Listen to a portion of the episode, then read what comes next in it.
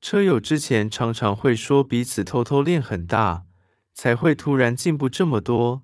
只是练很大，真的就能增进 FTP 吗？我们今天来听看看 Fast Cat Coaching 的专家的说法。不过，先让我们来对于 Fast Cat 做点基本介绍。他们在美国科罗纳多州提供专业训练服务，教练群都拥有二级美国自行车认证教练或更高等级的证照，且每一位教练都拥有超过十五年的经验。他们的使命是分享其专业知识，帮助自行车骑士骑得更快，是一群热爱自行车的教练。接着呢，就让我们来听看看他们的分享。首先，FasCat 提到，如果自行车骑士可以在星期二、三、四，或是每周三天，每天多踩课程十五到三十分钟，应该会在六周内开始感觉到有明显的进步。不过，前提是也要能增加休息以及食物的摄取量。建议试着每晚多睡三十分钟，并且增加吃的东西的量，当然要营养均衡。碳水化合物、蛋白质、脂肪都要均衡摄取。如此一来，多训练的带来的疲劳才能及时得到恢复。这部分在 WKO 五研讨会里面也有类似的概念。TSS 要逐渐的增加，以长期的计划来说，一周 TSS 约增加二十一到七十，才能越来越进步。所以每个人的说法都不太一样，可以看自己的情况选择比较能实行的方式，看是要依照训练时数的方式增加训练量，或是依照 TSS 的方式增加训练量。一并附上 Fast Cat 的 Podcast 网址以及 WKO 五研讨会的连结于下方叙述栏，可自行参考更详细的说明。不过，到底什么时候增加练习量呢？职业自行车手由于骑车是他们的工作，所以平日以及假日都可以累积大量的练习量。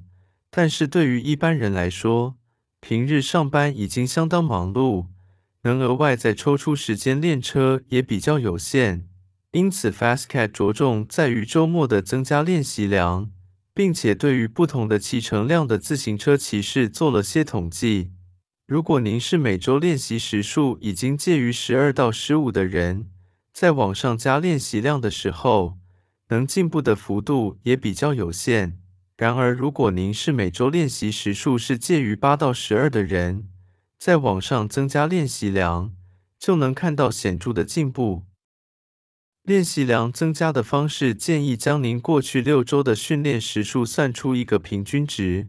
再从平均值慢慢往上加即可，每次增加不要超过十五个百分比，让身体可以慢慢的去适应。依照 Fast Cat 这个计算方式，我的每周训练时数大概是八小时，下次增加一般会变成九小时。这样计算起来，我每次的增加幅度大概是百分之十二。不过呢，即使如此不断增加。最后加到十或十一个小时的时候，大概就是极限了。再加下去的话，疲劳会影响到下周上班，得各位参考看看。车友们可根据自己的情况做调整。这时候又会有人问了：那周末到底要增加多少练习量呢？一般来说，周末两天都有时间进行长途骑乘的人应该是不多。因此 Fast Cat 这边先假设一般车友在周末仅能挑一天进行长途骑乘来拉高练习量。假设是周六好了，他们建议从两小时的骑乘量开始，逐渐增加到三、三点五、四、四点五，最多就五个小时。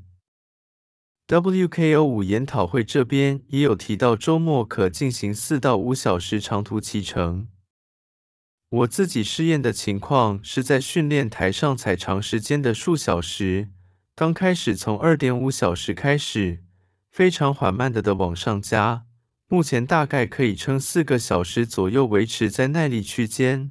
不过每间隔一小时半还是得下来休息一下，但相比刚开始的时候一个小时就要下车休息，算是有缓慢的进步了。顺便帮这点补充一下，WKO 五研讨会中也有提到类似这种的长途骑乘。Tim Cusick 在研讨会中建议中途休息的时间不要超过百分之八。我自己做个大概的评估，如果不要超过这个百分比，大概两个小时才下车一次，快速上个厕所，再拿一大堆吃的喝的到练习台旁边继续骑车。这样的休息时间就是总时间的百分之八。自认实力还不错的车友，也可以挑战看看，甚至三个小时才休息一次。当然，前提是不要过于勉强量力而为。在 Fast Cat 这次的 Podcast 的最后，还有进阶版的冲练习量的方式，是以 Tempo 还有 Sweet Spot 一口气冲量冲 TSS，训练内容的 TSS 高达两百以上，甚至三百。这部分算是相当相当进阶的课程内容，不会在目前分享出来。有兴趣的可以自己收听他们这次的 Podcast 了解看看。一样，我把网址放在下方叙述栏。台北单车购这次的分享就到这边，谢谢您的收听。